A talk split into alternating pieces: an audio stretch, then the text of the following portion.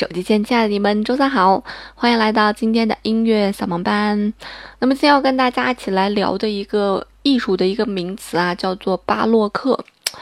为什么要聊这个词呢？就是因为整个这个星期，其实你发现我们都是根据这个亨德尔来给大家去展开的啊。那么星期一我们聊了亨德尔，星期二我们聊了说在亨德尔这个时期的这个常用的一个巨大的乐器叫做管风琴。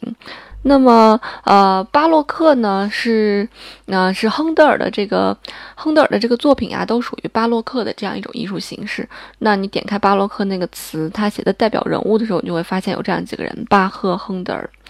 呃，卡尔德隆和马里诺，那么前两个就是音乐家嘛，巴赫和亨德。所以说，今天跟大家来介绍一下巴洛克这种艺术形式。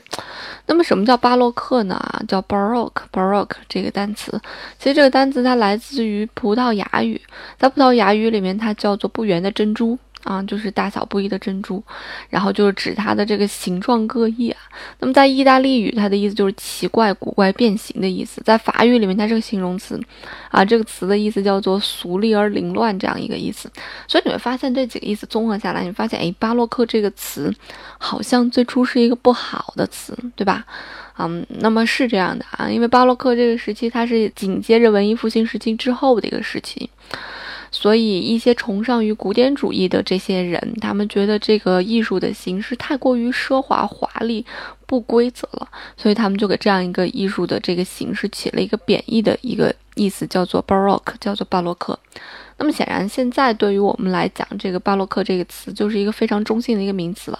啊，它就是有这样，呃，某些某些特点的这样一种音乐，或者某些某些特点的这样一种建筑形式，就把它称作是巴洛克这种时期的音乐，或者巴洛克时期建筑形式啊。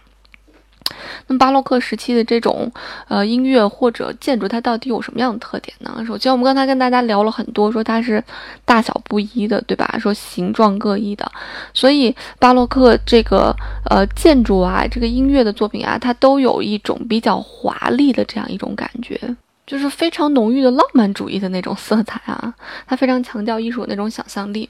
那么其次呢，巴洛克这种艺术，它非常非常崇尚的是宗教。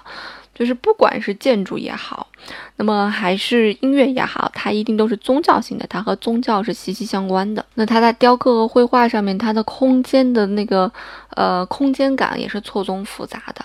那这样说可能有一些抽象。那么在巴洛克的这些建筑当中，有一些建筑是相当的有名的，比方说世界五大教堂之一的圣保罗大教堂啊，在伦敦，我不知道大家有没有去过啊，Saint Paul's Cathedral。那么这个教堂被誉为世界的第五大教堂嘛？那这个教堂就是一个非常非常典型的一个，呃，巴洛克式的一个建筑啊，大圆顶。如果你经常看 BBC 的话，你就会发现 BBC，啊，它的那个片头还是片尾的时候，你就会看见圣保罗大教堂。这个大教堂在一九八一年的时候举办过戴安娜王妃和查尔斯王子那个婚礼啊。我们知道，一般这个王室的大婚啊或者葬礼都会在那个西敏寺嘛 （Westminster） 那个教堂举举举办，但他俩的婚礼在圣保罗大教堂举办的，啊，是一个相当大的一个教堂。我记得当时我去的时候，票价是十五磅还是十一磅，学生价会便宜一些。啊，嗯，呃，到时候你可以找一个同学借个学生卡，然后买个票啊。英国人啊，他看不来就是中国人的这个照片，他觉得大家都长得一样，就跟我们看老外一样，所以你可以，呃，借个卡买张票，还便宜不少钱呢。那么一般来讲，这个大教堂，这个巴洛克式的略少一些，比较多的就是哥特式的教堂会比较多嘛，对吧？比方说意大利的米兰大教堂，哥特式的大教堂。呃，再比方说，西班牙的塞维利亚大教堂也是一个哥特式的一个大教堂，啊，所以哥特式的会要比，呃，巴洛克式的教堂会多一些，尤其是一些著名的大教堂。那么，在呃音乐人最爱的这样一个地方啊，只要爱古典音乐的人都爱这个地方，叫做维也纳。维也纳有一个维也纳市中心有一个大教堂。这个教堂叫圣斯蒂凡，叫 Saint Stephen，就是 Stephen 这个大教堂。就这个教堂呢，它是维也纳最有代表性的一个建筑啊，就是那是维也纳的市中心的市中心。然后你出了维也纳市中心的地铁口，你就可以看见这个大教堂了。这大教堂是一个混合式的一种建筑风格嗯，它有那个尖塔，因为哥特式一般都是尖塔尖尖的嘛，那是哥特式的。然后它的那个圣坛是巴洛克风格的，所以它是一个混合性的这样一个大教堂啊。那这个大教堂也特别值得一去，在维也纳的市中心。那么，在这个大教堂的后面，你大概走五分钟、两分钟的路程吧，你就可以看到莫扎特的故居了啊。据说那个故居是莫扎特这个，呃，短短的三十多年居住过的房子当中最大的一一间房子，大概是一个小三层楼，嗯，可以去看一看。那么在音乐这个时期，这个巴洛克这个时期的音乐还是非常具有特点的。就基本上巴洛克时期的音乐，也就是巴洛克时期的这些音乐家、这些作曲家在写，后面一些人很少的再去写这种风格的作品。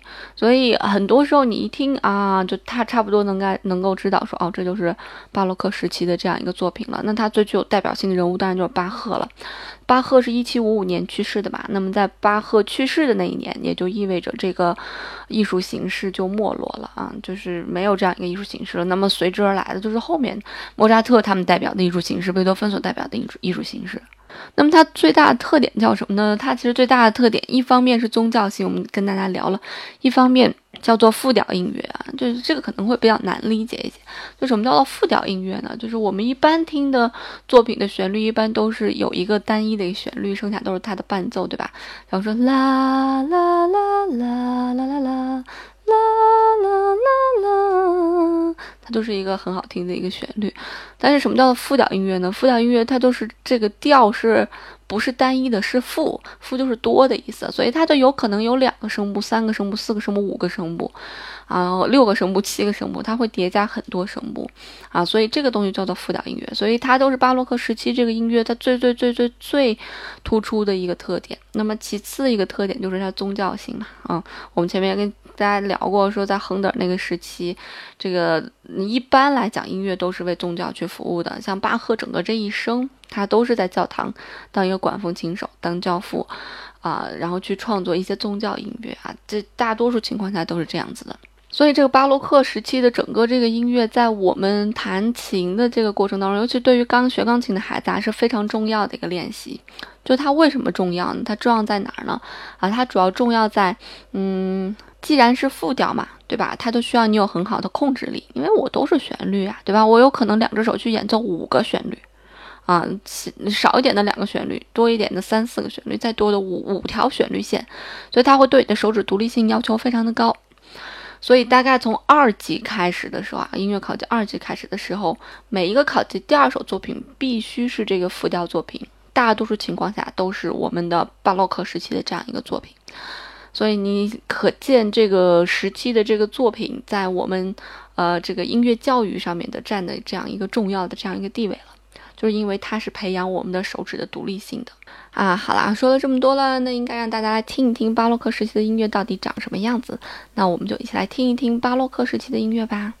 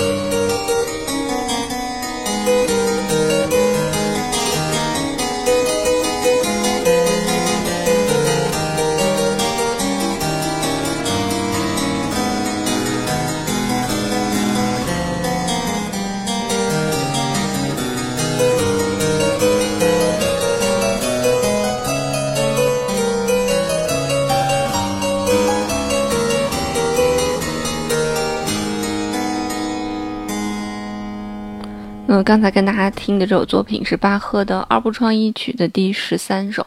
那什么叫二部创意曲呢？二部就是有两个声部的意思嘛。你刚才可以听出来，我们右手一个声部，左手一个声部。那么巴赫还写过三部创意曲，三部就是什么意思呢？那就是三个声部嘛，两个手控制三个声部啊。那么这首作品也是钢琴五级，大概是这样一个水平，但是它算五级里面很难的一首作品了。通常学生会都会弹的不开心，然后我听的也会很烦躁。啊，就是因为它的规律性不强，在你听的时候，你可能听完也就过了，你不可能说哼像流行歌一样听完哼出来个调儿，这不太可能，所以它没有那么强的规律性。但其实它里面，你要是仔细去分析它，把那个乐谱拿出来，即使你不懂乐谱的人，你去看它，你也能看出来它里面的规律性，就是我们俗称的它的一种空间感吧。这也可以算是巴洛克时期的音乐，或者说巴赫的这个音乐独有的一种特点。那我们刚才听的这个乐器是，呃，古钢琴去演奏的，你听听它声音会不一样啊，不是我们现代的这种钢琴，啊，那其实这一个星期跟大家听的很多作品，包括周二和周一听的两首作品，它都是属于巴洛克时期的，啊，那这个星期结束之后，就是希望大家可以知道，哦，有这么一个艺术形式叫做巴洛克。